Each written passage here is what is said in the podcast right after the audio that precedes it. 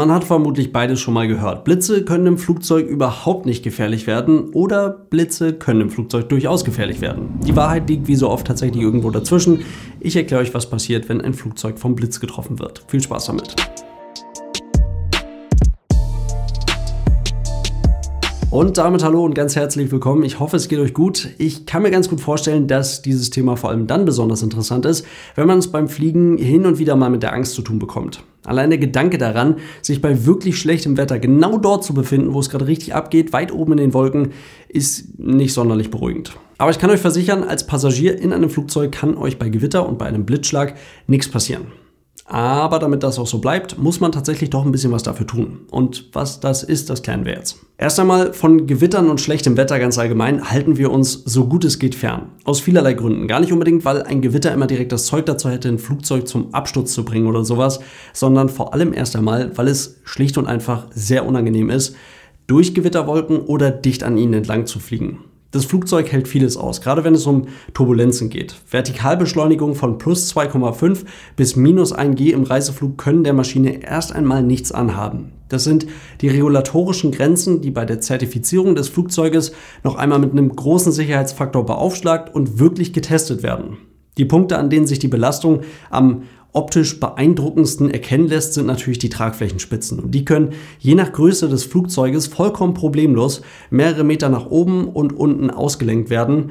Brechen können die allein durch Turbulenzen in einer Gewitterwolke definitiv nicht. Und auch wenn sich diese maximalen G-Werte erstmal nicht sonderlich beeindruckend anhören, weil es ziemlich kleine Zahlen sind, sie entscheiden halt eben dann doch darüber, ob man mit mehr als dem doppelten Körpergewicht nach unten in den Sitz reingedrückt wird oder quasi wie im freien Fall nur falsch herum nach oben aus dem Sitz rausgezogen und gegen die Decke geschleudert wird.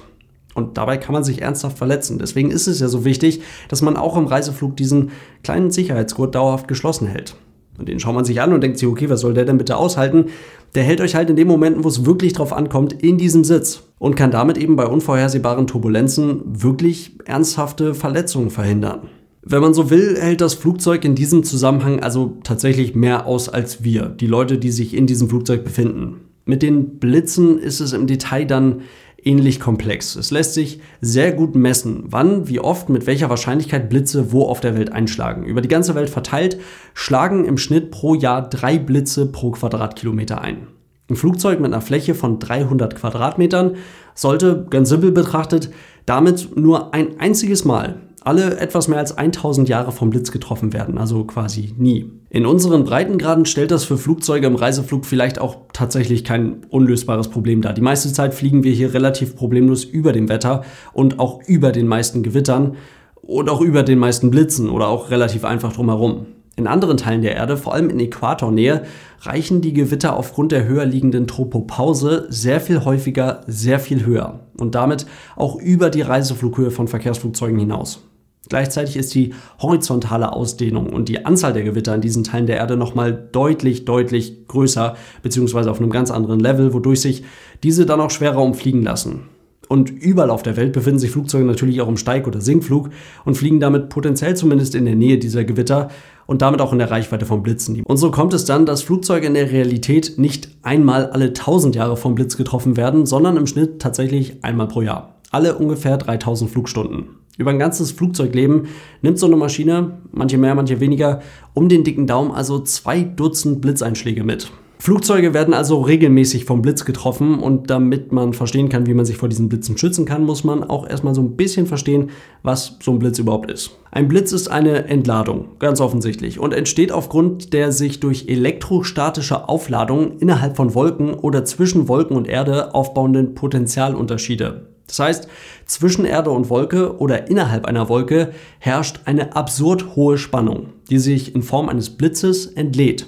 Dabei fließt innerhalb kurzer Zeit sehr viel Strom. Der Blitz selbst ist mit etwa 30.000 Grad Celsius enorm heiß und kann, wenn er irgendwo einschlägt, sehr ernsthaften Schaden anrichten. Und an der Stelle wird es interessant, einem Blitz gehen nämlich immer sogenannte Vorentladungen voraus. Die machen sich bei einem Wolke-Erde-Blitz simpel gesprochen aus der Wolke heraus auf den Weg in Richtung Erde. Und wenn sich dann in der Nähe ein Flugzeug befindet, machen sich vom Flugzeug aus ebenfalls diese Vorentladungen auf den Weg, treffen sich mit denen aus der Wolke und laufen aus dem Flugzeug heraus weiter in Richtung Erde.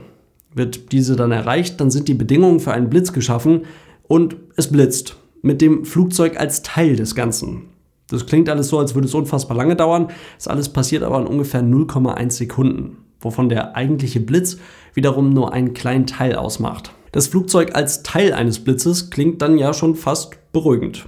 Damit das funktioniert, muss die Struktur des Flugzeuges Strom leiten können. Deswegen sind alle Strukturteile leitend miteinander verbunden. Und Teile aus Verbundwerkstoffen, aus denen ja mittlerweile auch komplette Flugzeuge bestehen, haben extra eine leitende Folie bzw. leitendes Material eingearbeitet. Und trotzdem, da wo der Blitz in ein Flugzeug einschlägt, das können mehrere Punkte hintereinander sein, und auch da, wo er wieder austritt, das ist dann meist ein Punkt, da hinterlässt er dann doch in irgendeiner Form Spuren. Das können kleine Brandlöcher sein, das können so kleine Dellen sein oder einfach abgeplatzte Farbe oder sowas. Also der Blitz hinterlässt tatsächlich beim Eintritt und Austritt aus dem Flugzeug minimale Schäden, die sich im Vergleich zu dem, was man sich unter einem wirklichen Blitzeinschlag vorstellt, aber wirklich in Grenzen halten. Dass ein Blitzeinschlag gleichzeitig auch noch Auswirkungen auf die Systeme des Flugzeuges haben könnte, ist zwar nicht ausgeschlossen, diese Auswirkungen können aber durch Redundanz, also durch das Mehrfachvorhandensein von Systemen und durch gute Abschirmung sehr gut eingegrenzt werden. Daneben ist es eher noch wichtiger, dass die Leute, die da vorne im Cockpit des Flugzeuges sitzen, sich vor der Blendwirkung eines solchen Blitzes schützen, indem sie zum Beispiel die Beleuchtung im Cockpit sehr hell einstellen. Für eine wirklich sichere Abarbeitung eines Blitzeinschlags, gerade weil der ja minimale Schäden am Flugzeug verursachen kann, muss die Besatzung diesen also ins technische Logbuch der Maschine eintragen. Auf diesem Weg wird das Ganze ans Wartungspersonal der Airline kommuniziert und eine Inspektion angestoßen.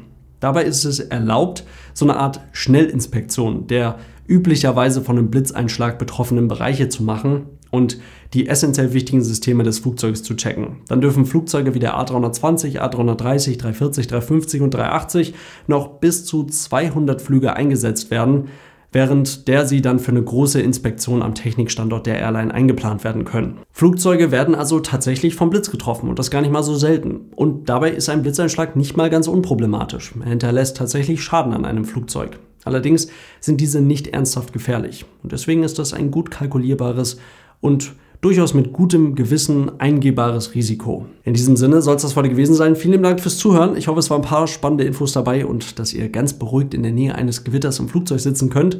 Und dann denkt daran, ihr findet das Ganze natürlich wie immer auch auf YouTube. Und falls ihr die Podcast-Version der Aeronews unterstützen wollt, dafür gibt es auch eine Patreon-Seite. Vielen Dank für euren großartigen Support, Leute. Bis zum nächsten Mal und tschüss.